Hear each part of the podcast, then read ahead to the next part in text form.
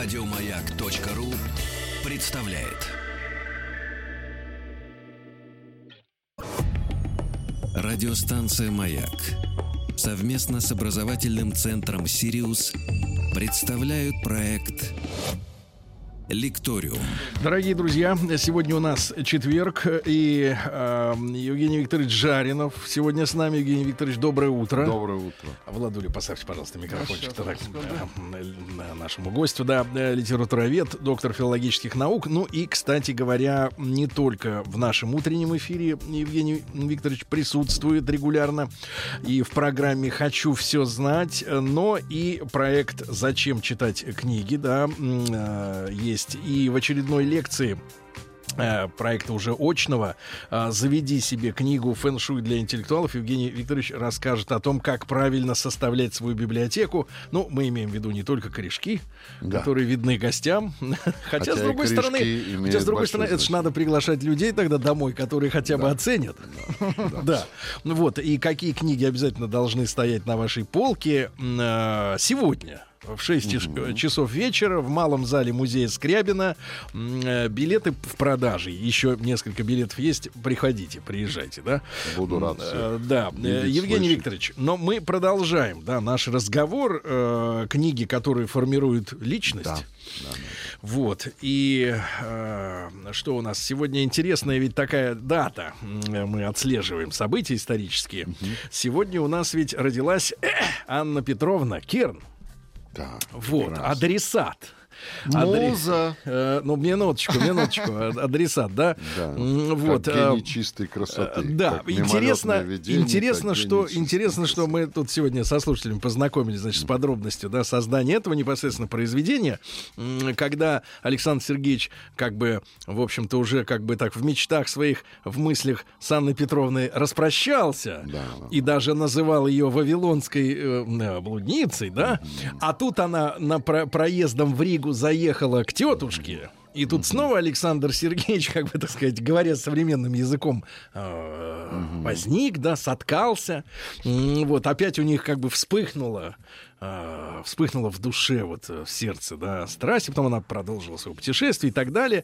Евгений Викторович, но ведь живые люди были, правда? Абсолютно. Все, абсолютно живые. Я вот не могу не привести опять пример мой любимый из моей личной жизни мое э, удивление несказанное, да, э, когда однажды, э, вынося мусор летним днем в Москве, в московском дворике, я вдруг увидел стоящих, ну, по моему маршруту, это была суббота, по-моему, да, выходной день, не так рано, не так поздно, где-то часов 11 утра, стояла группа старичков, uh-huh.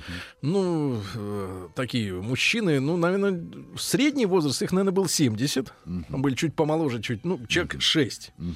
И когда я проходил мимо них, значит, вот с ведром или с пакетом, значит, выбрасывать, они, ну, я, я как культурный человек не обратил внимания внешне, но внутренне я был поражен, потому что они горячо обсуждали какую-то женщину. Причем в достаточно таких, таких выражениях, в которых, в которых я понимаю, что эти люди вовсе не не ушли в запас. Ну, вот. Или и... остались воспоминания. Но они очень ярко это у вот... того вот... же Пушкина сказано да. по этому поводу. Нет, ну, ну, не по этому, воспоминания предо да. мной Но... свой длинный развивают свиток. Да. Вот я думаю, эти воспоминания развивали длинный да. свиток. Но, Евгений Викторович, но тем не менее, э, у нас же есть как бы такой вот классический образ, да, э, людей всякого поколения. Там 20-летний это балбес, да, ну там в 40 должен как-то уже вот встепениться и что-то там уже сделать в своей жизни, а в 70 70 ты должен быть уже почтенным человеком, которому даже не при... неприлично. Я вот с этими э, неприлично. 70-летними вспоминаю да. шутку одной остроумной дамы, которая заведовала чем-то в Москонцерте, и вдруг в дом отдыха за ней решил, она тоже была в возрасте, прихлестнуть вот такой вот старичок. Э, это было зимой, она очень остроумная и злая на язык была дама. Она вышла из своего корпуса женского, видит, что он уже стоит э, на, на зимнюю прогулку готовый. Бьет копытом. А за ним тянется песочная дорожка. То есть посыпали? Посыпали. Угу. Она смотрит на него и говорит, какой ты молодец, уже и песком все посыпал. Так что, ну, знаете, все зависит от того, как обратная сторона смотрит на вашу мужественность. Вы ну, можете как угодно с мужским шовинизмом на себя смотреть. Евгений Викторович, но тем не менее, вот Анна Петровна, пару слов таких вот литературоведческих. Дело вот э, в чем. Правду хочется услышать от вас. Вы же человек, который правду говорит. Да, правду матку рубит. Так вот, дело в том, что э, мы здесь сталкиваемся с таким противоречием очень серьезным. Для многих обывателей, а я иначе не назову, э, они и Пушкина-то не знают, они и пушкина никогда не читали. У них осталось что-то там э, в далекой памяти. Ну вот, они считают, что надо всегда под козырек, потому что как... Пушкин это как танк Т-34. Угу. Или, как сказал э, Синявский, Пушкин так вошел в наш фольклор, то мы говорим, кто дверь будет закрывать? Пушкин, что ли? Вот он уже везде. Он и дверь закрывает, и наше все. Он расчеловечен. Да, абсолютно. Миф такой, железобетонный миф, который ходит и своей железобетонной ногой... Даже вот этот товарищ на Пушкинской площади живее, да, мне кажется. Да, да, да, да, совершенно верно. Так вот, поэтому э, начнем с того, что э, этот э, миф создается как раз обывательским массовым сознанием. Когда вот его делают неким образцом и не, не допускается никаких сомнений. Но я напомню, что вот сейчас все говорят Сталин, Сталин, Сталин. А вы посмотрите, в 1937 году, 1937 год, подчеркиваю, столетие э, как раз со дня смерти Пушкина, издали полное собрание сочинений Пушкина, академическое издание. Да? Uh-huh. При условии, что это такой был диктаторский режим. Ну, 37-й год, что тут сама э, дата говорит за себя. А Пушкина очень тоже любили. Э, и как-то так очень любили. То есть не всегда культура спасает от э, безнравственности. Но прелесть этого собрания заключается в том, что я уж не знаю, там тогда были живы пушкинисты очень высокого уровня, еще получившие образование до революции. И вот вы посмотрите, как э, эти великие пушкинисты, что они сделали с этим собранием сочинением. Там есть, прости меня, Господи, матерные стихи поэта. Официально О-о-о. изданные. Официально изданные. Там есть знаменитая поэма царь Никита, его 40 дочерей. Это те, кто хочет оживить Пушкина, поднять, так сказать, превратить его в живого мертвеца, поднять из могилы, прочтите в полном собрании сочинений. Сейчас есть в интернете «Царь Никита», его 40 дочерей, да? Так, не так. буду сейчас пересказывать. И там ну, много чего да. другого. Вы знаете, что вот такое стихотворение, которое вы читаете вместе с учительницей, которая, как говорится, всех научит указкой, э, что Чехов Муму написал. Так вот, эм, э, читаете вы такое стихотворение, как «Телега жизни», вы посмотрите его в полном собрании сочинений. Без купюр? Увидите, э, без купюр. И вы увидите, что это за стишок такой, да? Вот. То есть он был живой человек, абсолютно живой. И как живой, ему э, все живое было не чуждо. Мы должны разбирать одну простую вещь. Личность и поэта. И поэтому отношения к э, Керн у него были э, такие, вы понимаете, вот был такой замечательный фильм, э, Парфенов его сделал э, в честь 200-летия со дня рождения Пушкина, это был 99-й год. Uh-huh. Посмотрите, он на Ютьюбе наверняка есть, сохранился и так далее. Там Парфенов как бы снимает флер с образа Пушкина, при этом все равно оставляет некий пиетет да, перед величием. И вот вы увидите, что ну, Парфенов приводит реальный факт, что Пушкин, выпущенный из лицея, э, зарабатывает себе тяжелую пневмонию, потому что в январе месяце стоит всю ночь у порога известной куртизанки, куртизанки питерской uh-huh. или санкт-петербургской, желая попасть к ней на свидание. Uh-huh. Э, он был очень страстный человек. Mm. А я вам хочу сказать, что страстность, да, она сублимируется очень часто в творчество. Это закон творчества. Ведь, понимаете, скопцы чаще всего, они везде скопцы. Да? Они везде скопцы. Поэтому человек — существо сложное. Если даже святой Фома Аквинат писал, что у души есть много материальных свойств, и тело, и душа нерасторжимы, если даже великий поэт Джон Дон в своем знаменитом стихотворении «Экстаз» описывает, как любовь связана с телом и так далее, то о чем мы, смертные, будем говорить-то? Это все взаимосвязано. Вы не отделите. Вот здесь душа, а здесь тело. Uh-huh. Да? А потом посмотрите, какой опыт должен был быть у великого поэта, когда он а, в одном из отступлений uh-huh. дает такой образ потрясающий. Так на продажную красу насытись ею торопливо, разврат косится боязливо. Слушайте, смотрите, какая стыдливость первого посещения публичного дома. А вы все читали Пушкина, все его собрания сочинения. У него есть такой там э, table talk или дневники, где он пишет. Дельвик, Дельвик, лучший друг Пушкина, да, как-то э, приглашал своего друга сходить в публичный дом. На что друг сказал — «Ну, милый, я же женат».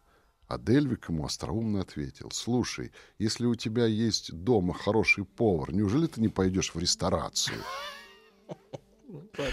Не надо забывать, что это Лотман об этом пишет. Не надо забывать, что так называемая дворянская культура предполагала воспитание в молодом мальчике человека, искушенного в любви, потому что, извините меня, это влияние... Именно воспитывало. Да, вас это влияние куртуазного французского века XVIII. Это оттуда идет. И вспомним э, того же Толстого, такой вот Анну Каренину, где он вроде бы всех поучает как надо, а кто не слушает, так под поезд бросает. Да? В этом смысле он жесток. Но вспомните, что говорит э, мать Вронского о самом Вронском. Она говорит так, что ее сыну, чтобы стать блестящим офицером гвардейским, не хватало только скандальной связи с замужней женщиной. И это норма.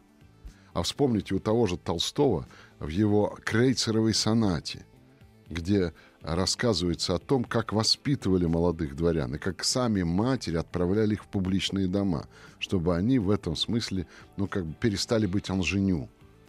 Получили, такой получили как бы лоск такой советский, а. комильфо и так далее. Лоск. Чтобы, да, чтобы понимать, как общаться с женщиной, как и, грубо говоря, ее соблазнять. Угу. Это целая наука была, потому что этому была посвящена вся Не о том э, Горький в моих университетах писал, чувствуется, да. Не та, а так сказать, а он, не тот а пошиб. Он, извините меня, он так из это другой понятно, среды. Так я и вижу, да-да-да. Хоть с купюрами, хоть без, да. Евгений Викторович, а вот как вам, как вам кажется, да, понятно, мы смотрим с, э, из нашего времени, но тем не менее, а, как э, Пушкина э, женщины воспринимали? Как просто яркого, страстного, горячего мужчину, который а, организовывал, я так понимаю, кавалерийский натиск на женщину, ага. да? Или, Осаду. или действительно как э, суперстар, ну, как нам сегодня кажется, да, ну, Пушкин это суперстар. Топовый, да, певец. Нет, То есть топовый, топовый чело истеблишмент. Да, такой, во-первых, как бы. подождите, никто его суперстар не, не считал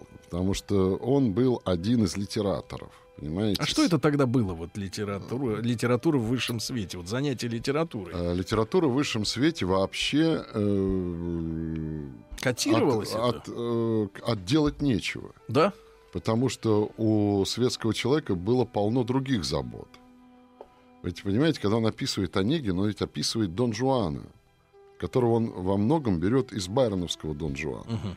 И помните, как у него сказано, я сейчас перевру текст, прошу прощения у всех знающих этот текст наизусть, да, эм, но все, что знал еще Евгений, пересказать нам не досуг. Но в чем он истинный был гений, что знал он лучше всех наук, науку страсти нежной. Uh-huh. Понимаете? И он рассказывает о нем как о великом соблазнителе, да. соблазнителе. Соблазнитель чтобы потом дарать. Да. А вот мы говорим там о ненормативной лексике, да, а вы посмотрите, какой, как Пушкин гениально зашифровывал неформа... не, неформальную лексику, грубо говоря, матерную, да, зашифровывал в великом э, стихе Онегина.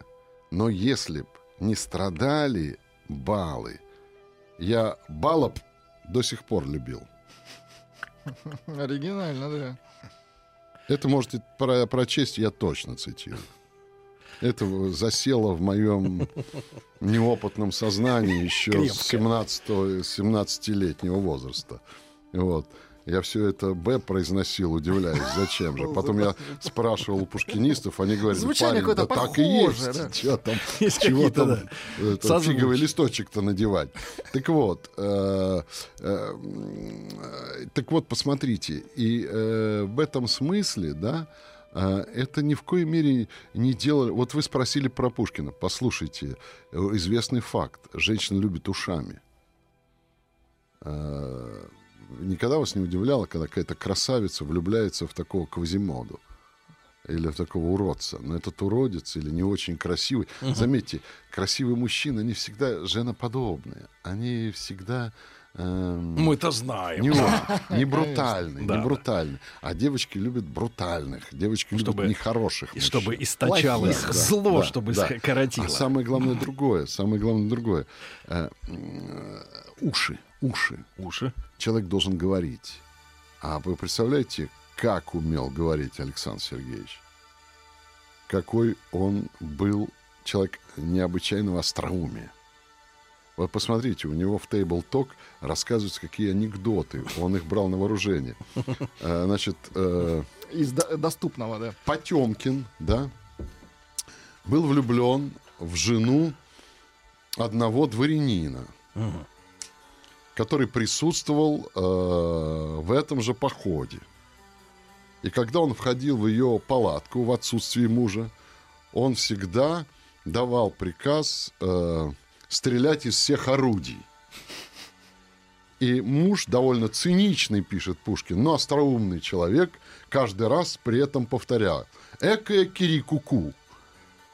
То есть вот вам. И вот из этого а, Бомон он а, строил свой мир. Экая Кирикуку.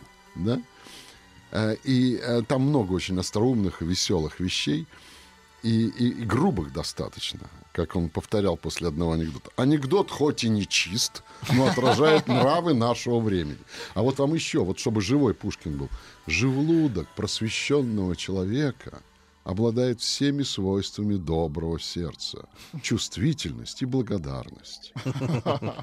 Вот вы по... вот как вам, если такой остроумный человек приходит в общество и сыпет этими остротами, да еще, понимаете, известный факт, он мог э, сходу переводить Шекспира, причем переводить, э, я думаю, так, получше Маршака, причем сходу. Причем Именно стихотворно. Да, причем английский, как говорят у него, был больше похож на французский, потому что он его учил по лексикону. Пронанс, да. Да, но он читал и тут же переводил. Знаете, вот э, это же у него был фантастический словесный талант, дар ну что тут говорить, да? И он, конечно, очаровывал словами. Ну вот вам еще эффект один. Вот мы, вы посмотрите, как он э, был а, как бы это сказать, предупредителен по отношению к женщинам. Uh-huh. Вот у него в другом, а, в этом самом, в «Пиковой даме», например, сказано. Сен-Жермен был, конечно, подлец, ловкач, вор. Про него ходили разные слухи. Вот гениальная фраза, Миша но в обществе был человек любезный. Да, он был в обществе человек любезный. Да, друзья мои, э, Евгений Викторович Жаринов с нами сегодня в прямом эфире, а уже вечером в 6 вечера э, сегодня в малом зале музея Скрябина приходите. Радиостанция Маяк совместно с образовательным центром Сириус представляют проект Лекториум. Друзья мои, ну что же, сегодня с нами Евгений Викторович Жаринов, э, литературовед, доктор филологических наук. Ну, не стесняйтесь участвовать в нашей беседе э, посредством ваших смартфонов, плюс 7967 интересующие вас вопросы. Э, мы же не в школе с вами, здесь не страшно задавать вопросы, да? Еще. Мне тоже, честно говоря, когда я только познакомился с, с Евгением Викторовичем, мне было как-то вот... Э, так, неловко. Я, не, не, нет, неловко, это когда с людьми недостойными. Не, не а мне, я как испытывал пиетет, и поэтому я э, как бы старался... Слава что вы не чувствовали неловкости за меня. Пришел туда. Да, и, но потом, в конце концов, я вижу, что Евгений Викторович э, живой, очень э, острый человек, да, он очень остро чувствует, и энциклопедического знания ну, человек. Ну, это да. вы преувеличиваете. Как говорил Пушкин, когда его так нахвалил, сбавьте, сбавьте.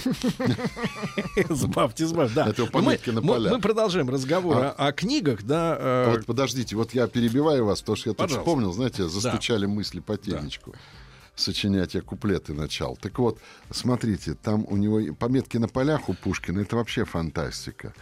Вот у него есть такие пометки, можете проверить, но для этого вам надо перелопатить э, собрание сочинений полное. Я-то им очень серьезно занимался. Так вот, там написано э, в пометках на полях. И какое дело, держитесь крепче за стулья, угу. художнику до нравственности. Пометки какое дело? Художнику до нравственности. Вот это пометки на полях. Александр Сергеевич, не, не верите, залезьте сами и увидите. Только придется хорошо залезть, uh-huh. а не остановиться только на это, к Чаадаеву. Uh-huh. Так вот. И, еще самое, это он парадоксален. Вот вы спросили про, вот перед этим, а как он женщин завоевал. Вот как он завоевал. Вот пример яркий, я все время его цитирую. Вот он живет в своем Михайловском, рядом имение э, Осиповых Вульф, да он к ним летом бегает. А, они его любят бесконечно, безумно, да. Uh-huh. во-первых, он очень часто э, входит в дом не через дверь, а через окно. Он хулиган безумный, да. Он был человек очень спортивный. Он вообще моржевал. Он разбивал кулаком лед в бочке зимой и там плавал, да он прекрасный э, кавалерист, ездок, да, он носит четырехкилограммовую палку. И когда его спрашивают, зачем он это делает, говорит, чтобы рука, рука не дрожала во время дуэли, да. Э, в общем, такой человек вот настоящий, хоть и роста небольшого, но вот настоящий, да остроумный при этом, залезает в окно, а там девицы такие. Ага. Как он про них скажет, девицы, воспитанные на блян-манже и свежем воздухе. У них немножечко уже корма начала расти, да, такие вот девицы. Про целлюлит тогда никто ничего не знал, но, судя да, по всему, уже скрыто. появлялись ага. такие. Никто же их не раздевал. Так вот, и он вдруг, э, по, выпив с ними, начал по глупости мериться талиями. С девушками? С девушками. И, естественно, всех этих девиц Сделал. победил. Потому что у него осиная талия. Он, так сказать, э, ведут Атлет. ко мне коня, и под его блистающим копытом звенит промерзлый дол и трескается лед. Смотрите, какая аллитерация. Он передает этот звук э, э, льда, который крушится под э, копытом его лошадей. Да? Угу. Ну вот. И э, его лошади. Он блестящий наездник, он постоянно занимается спортом, он ходит по много километров, у него талия подтянута. Боксирует? Ну, не знаю, вот это не знаю. У него талия... Это Но палки за, за финделить мог. Да, да. У него талия подтянута, да? И вдруг он, конечно, побеждает их. И его от, э, отстраняют от дома, потому что он, он оскорбил их. Угу что он делает, как ему надо извиниться. Вот мы говорим, великий текст, э, Евгений Онегин, не убавить, не прибавить. Пушкин сел как-то утром, взял перо в руки и подумал, дай-ка я напишу для учительницы восьмого класса шедевр какой-нибудь. Не фигню какую-нибудь, а шедевр, чтобы потом она мучила этим шедевром целое поколение советских детей, чтобы они знали, как, так сказать, вот, кто Муму написал. И вон. И э, не так же. Он, это же свободный роман. Он туда вставлял все, что угодно. И вот в этот великий роман он вставляет, как ни странно, это вот один из феноменов фантастических, извинения по поводу того нелепого случая с талиями. Uh-huh. В романе это есть. Представляете, в великий свой роман вставить такой пустяк. Но он не может пережить, что вот эти девушки, да, Обижены. воспитанные на блян-манже и свежем воздухе, взрослому мужчине проиграли в, в талии, да. И вот он описывает, э, например, в одном э, своем лирическом отступлении, как стоят рюмочки на полке. И он говорит, вот рюмочки эти, они такие тонкие. И вдруг там вот увидите, есть такое место — как у тебя талия, Зизи, кристалл души моей. Вот как вы думаете, вот э, такого человека э, любят женщины или нет? Вот такой комплимент им. Как у тебя талия, Зизи. Хочется это... представить Зизи. Да. Зизи. Нет, ну представляете, в, в роман свой вплести даже эту мелочь. Чтобы она вот понимала, что вот так вот я извиняюсь перед Миль, тобой. пардон. Вот такой подарок я дарю. Вот так вот я извиняюсь перед тобой. И таких анекдотов вокруг его имени полно. И э, эти анекдоты — это не выдумка. Они все основаны именно на реальных событиях. Поэтому его в этом имении любили безумно. Эти женщины его боготворили. Ему удалось примириться? в итоге? Я думаю, да, потому что ведь, понимаете, человек, он был, э, как показывают современники, души необычайные, широты необычайные. Он умел и дружить, и любить. У него эти качества. Он друзей любил. Друзья любили его, и, и женщин он любил, и, понимаете, они платили ему тем же самым. И потом же он ведь был знаете, есть такие э, мужчины, которые э, даже не одержанные победы приписывают себе. Он всегда в этом смысле был э, человеком сдержанным. Он не считал, что это унижение и так далее. Поэтому тут Евгений Викторович, прекрасно. а вы, мы, мы вот периодически же возвращаемся, да, все-таки к к трагедии, да, дуэли, и об этом много и снято, и много об этом говорится, и история такая романтическая и мрачная. Как вы думаете, это стечение обстоятельств или выстроенная э, все-таки вот Ой, ситуация? Знаете, по этому поводу столько есть вариантов. Ну, вывод. Вот э... мой вариант такой, понимаете? Да. Вот я сейчас переключусь э, вроде бы к совершенно другому тексту. Но, уверяю вас, у этих текстов очень много общего. Вот вроде бы мы говорим о Евгении Онегине, да?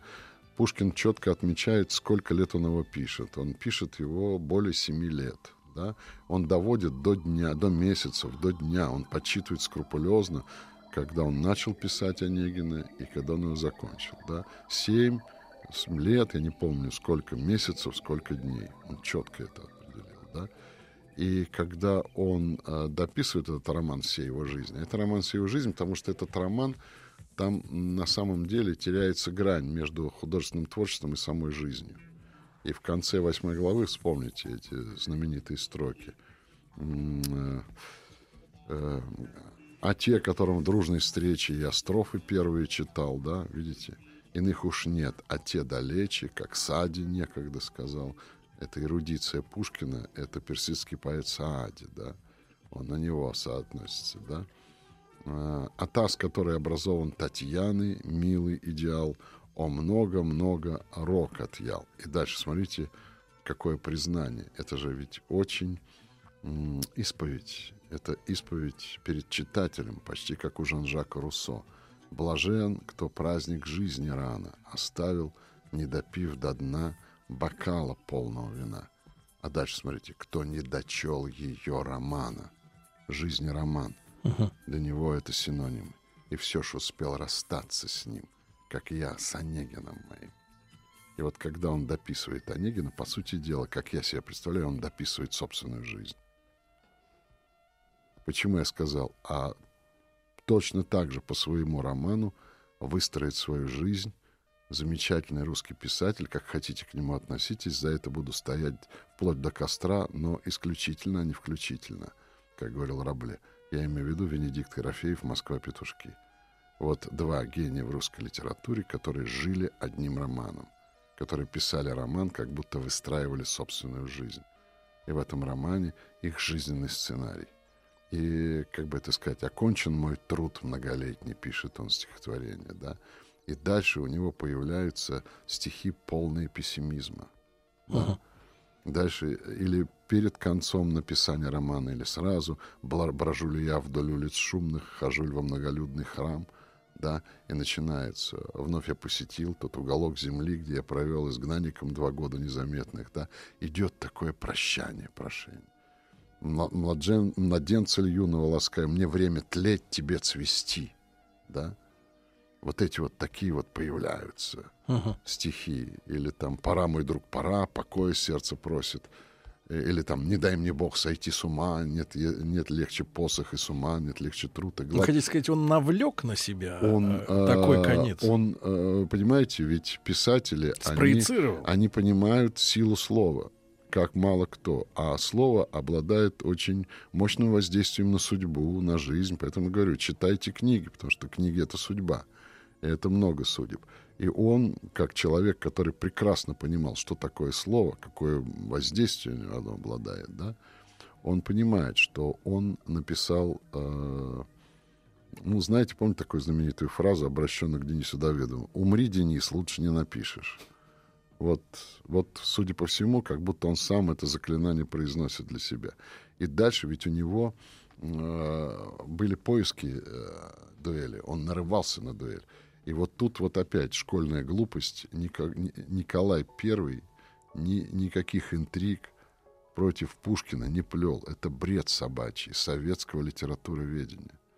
Николай I брал у него а личное слово дворянина, что он не будет стреляться. Личное. Личное слово. Это написано у эм, Соловьева, философа Серебряного века, в статье «Умер Николай I». Можете найти в сборнике Соловьев, вот найти эту статью. Uh-huh. Он лишил, э, убрал э, 12 цензур, сказал, что он единственный цензор.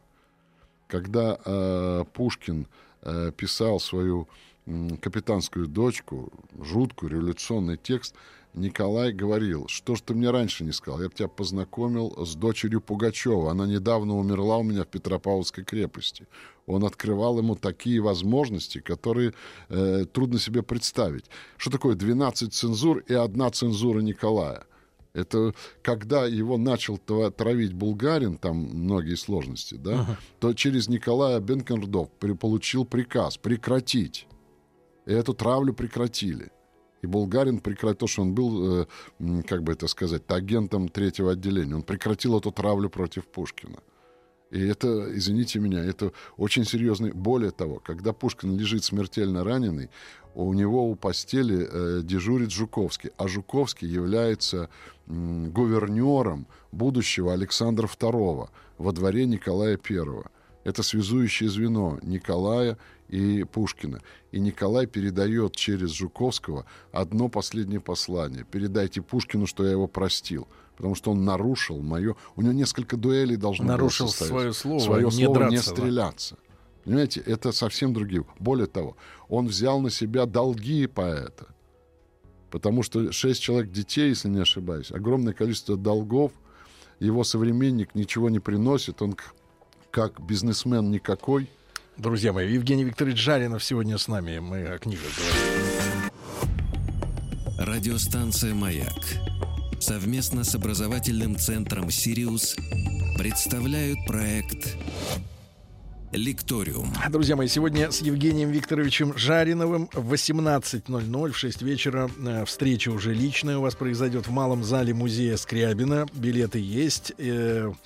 Фэн-шуй для интеллектуалов будет называться встреча. Мы сегодня, ну вот невозможно не говорить о Пушкине, да, если говоришь о книгах. Э, э, Евгений Викторович, а, мы вот коснулись темы дуэли, да? Да. Вот тема, которая меня очень волнует, вот опять же, а вы человек э, зрелый и, и много говоря молодежным языком, перелопатили литературы. Я бы сказал, перезрелый. Вот, да-да. И, и вот что волнует тема. Сегодня мы Анну Петровну вот Керн э, коснулись ее слегонцушки. Вот. Но а, вот вопрос, который вот меня мучает чисто по-мужски. А вот как вам кажется, а, а, а, жена его, супруга Наталья, она его любила, Пушкина? Я бы вообще, вот понимаете, какая вещь? Очень легко, я даже знаю одного такого деятеля,